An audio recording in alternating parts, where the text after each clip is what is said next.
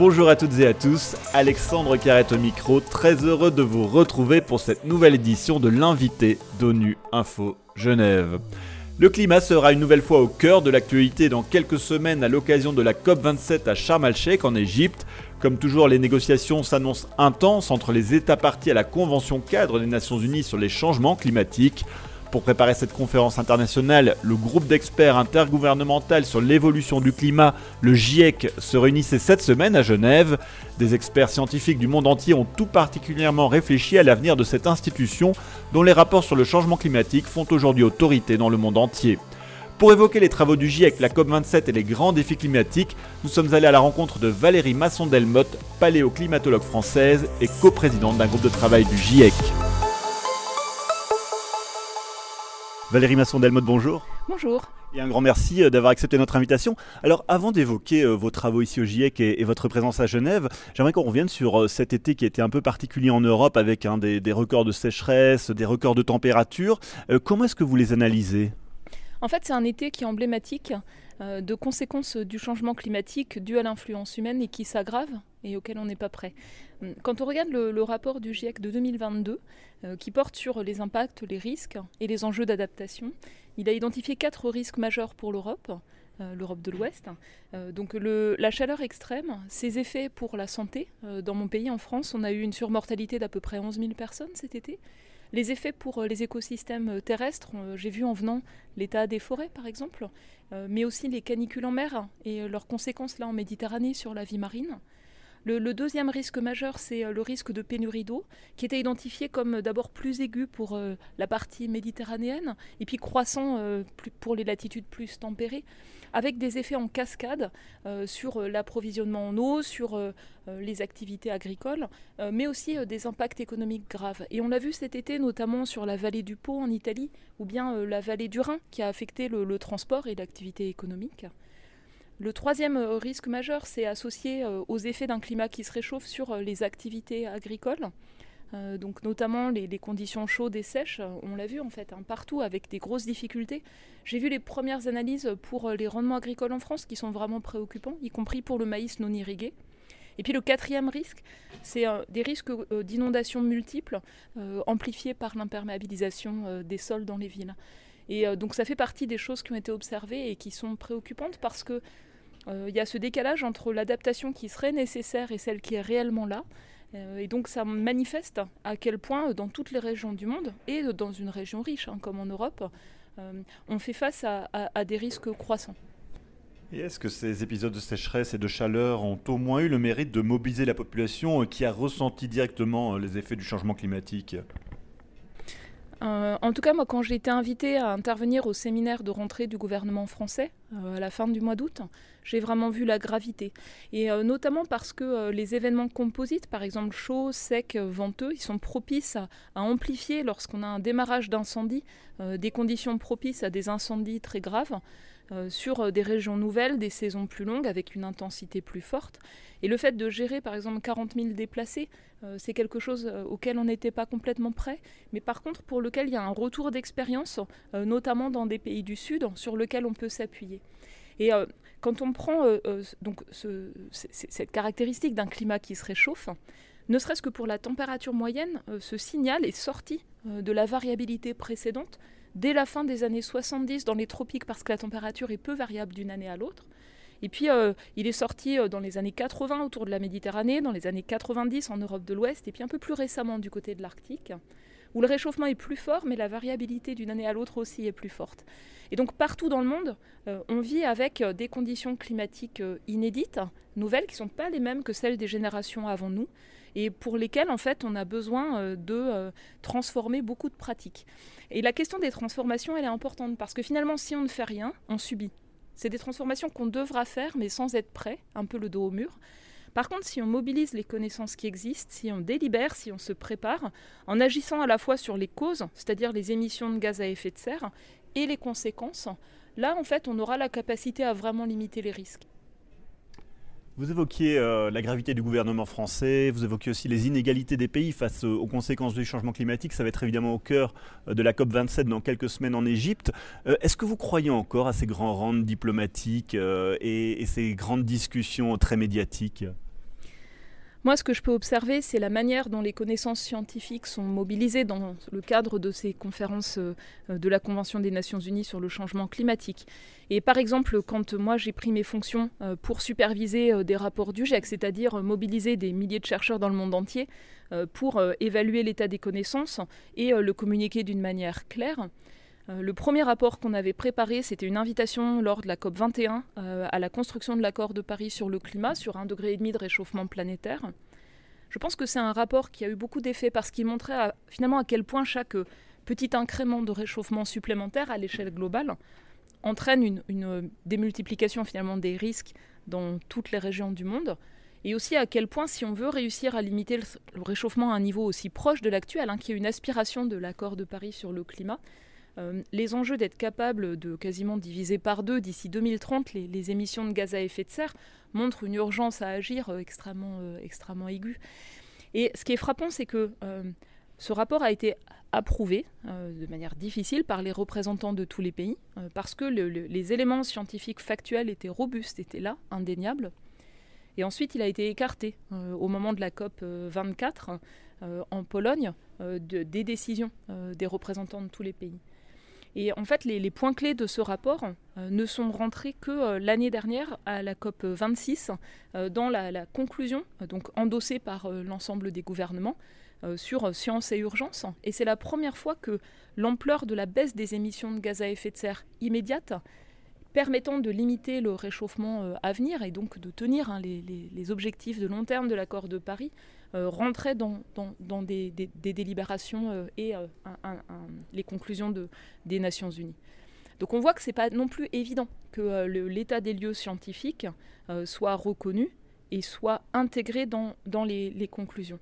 Il y a aussi un décalage entre les promesses que les pays ont mises sur la table. Ce n'est pas le moment des COP où ça se passe. C'est à l'intérieur de chaque gouvernement, dans la construction des plans d'action pour le climat. Il y a un décalage qui est manifeste entre euh, les politiques publiques actuellement mises en œuvre dans tous les pays, euh, les engagements qui ont été faits à horizon 2025-2030, qui, euh, s'ils se matérialisaient tous, entraîneraient simplement le début d'une toute petite baisse des émissions mondiales de gaz à effet de serre. C'est pas du tout à la hauteur d'une diminution de l'ordre d'un quart à la moitié qui serait indispensable pour parvenir à contenir le réchauffement largement sous 2 degrés, voire à un niveau proche d'un degré et demi. Donc pour moi, c'est pas dans les COP uniquement que ça se joue, euh, c'est aussi dans chaque pays au niveau des, plans d'action, des stratégies d'action. Sachant qu'en plus, euh, le rapport du groupe 3 du GIEC de 2022 montre qu'il existe des options d'action dans tous les secteurs d'activité euh, qui permettraient d'atteindre une, baisse d'un facteur 2 des émissions de gaz à effet de serre tout en permettant à chacun de vivre décemment, y compris d'ailleurs en jouant sur ce que nous on appelle la demande, hein, c'est une forme de sobriété aussi, sur l'utilisation d'énergie, de matériaux, d'eau, de terre, euh, tout en vivant euh, décemment.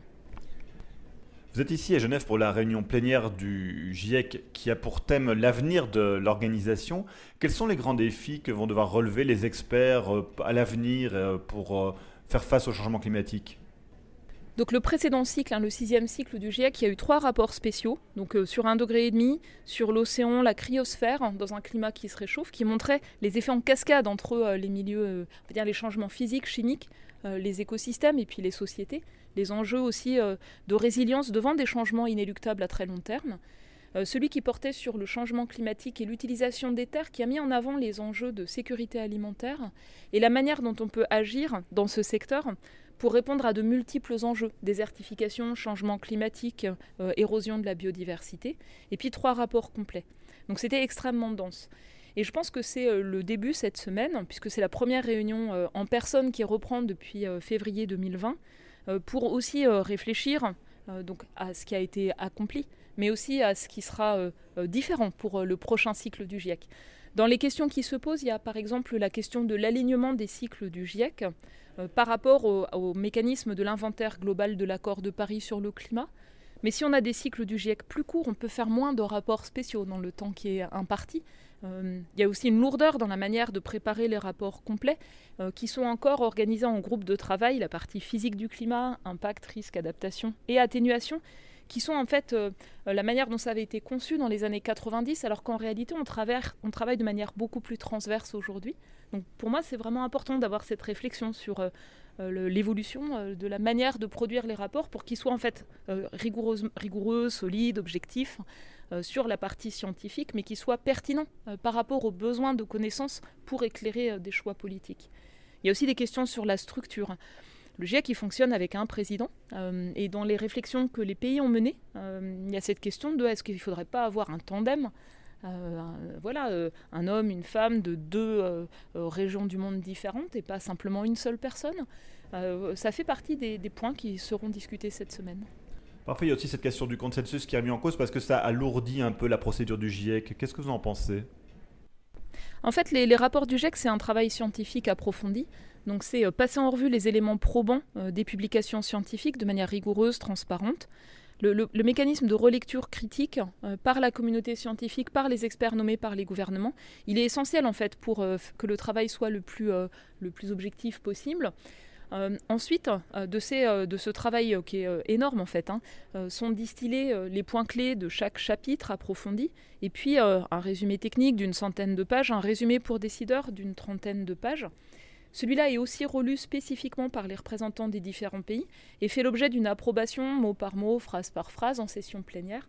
C'est en fait un gigantesque contrôle qualité sur à la fois la rigueur des informations fournies, mais aussi sur l'équilibre euh, par rapport aux besoins euh, dans différentes régions du monde, et enfin sur la clarté de l'expression. Et ce mécanisme d'approbation, il est assez unique parce que finalement, ça fait des rapports du GIEC un socle scientifique commun reconnu par tous, quelles que soient en fait hein, les positions des uns et des autres des pays.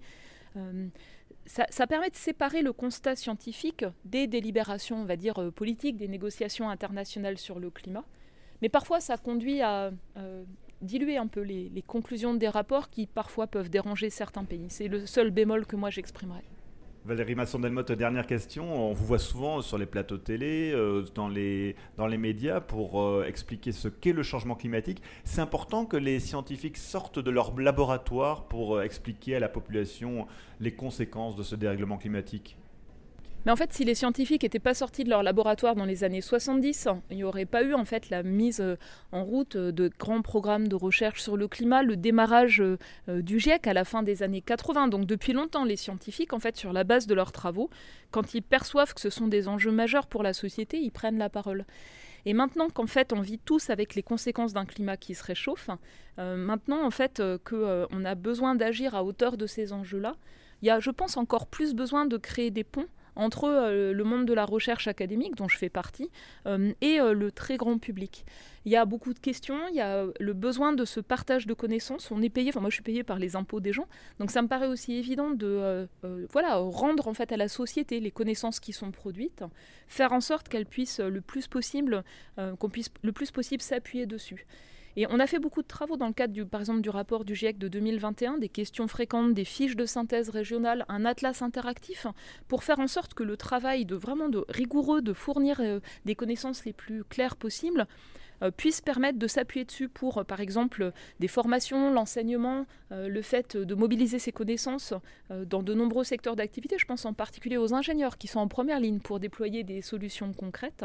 Voilà, donc en fait, euh, je ne suis pas du tout la seule. On est euh, des centaines, des milliers partout dans le monde à faire ce qu'on peut, avec notre métier de produire des connaissances, mais aussi de, les partager. Et euh, la chose qu'on espère, c'est que partout dans le monde, on s'appuiera sur ces connaissances pour agir. Véronique Masson-Delmotte, un grand merci d'avoir répondu à nos questions. Merci. C'était l'invité d'ONU Info Genève avec Valérie Masson-Delmotte, paléoclimatologue et présidente d'un groupe de travail du GIEC. Et c'est la fin de cette édition. À la préparation, il y avait Inès Grange. L'actualité des Nations Unies continue sur notre site web ungeneva.org et sur le compte Twitter en français ONU Genève. A très bientôt.